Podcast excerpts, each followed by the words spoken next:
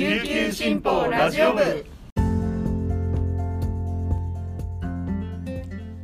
はいたい皆さんいかがお過ごしですか？今日も琉球新報ラジオ部をお聞きいただきありがとうございます。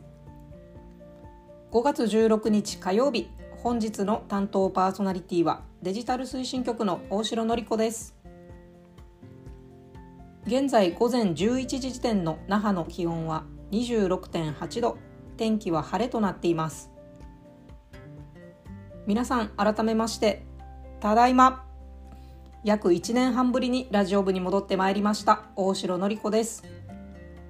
えー、お休みする前にきちんとご挨拶ができていなかったんですが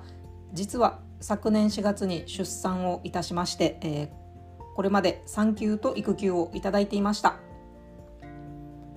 5月から復職して3人の子育てと仕事の両立に目が回るような思いで、えー、毎日ヘロヘロになりながらなんとか頑張っています。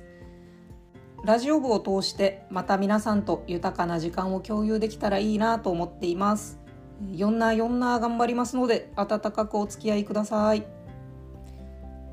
それではこの時間までに入った沖縄のニュースをお届けします。最初のニュースです。那覇市古島にある那覇市立病院の工事現場で先月11日に米国製の5インチ漢方弾が見つかり14日現在で入院患者340人スタッフ260人が不発弾処理時の避難対象になっていることが分かりました。病院はホームページで病棟で安全対策を取るなどと説明しており那覇市防災危機管理課によると病院外への避難は行われないといいます。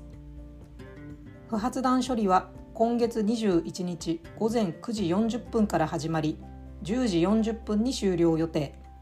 那覇市立病院は午前9時半ごろから11時ごろまで立ち入り制限を設け急病センターも閉鎖されます。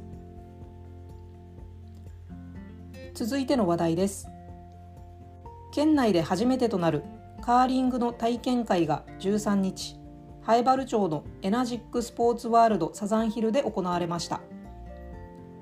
北海道北見市の地域おこし協力隊でカーリングの普及活動をしている那覇市出身の植地さんが講師となり競技の魅力を伝えました。氷の上での滑り方やストーンの投げ方ブラシの使い方を学びながらミニゲームも行われました。参加者は当初の定員を超えたそうで指導に当たった植地さんは驚きながらも楽しんでいる様子は北見も沖縄も変わらないと笑顔を見せました。6月には初心者体験会や北京オリンピックで銀メダルを獲得したロコ・ソラーレによる教室も予定されているそうです。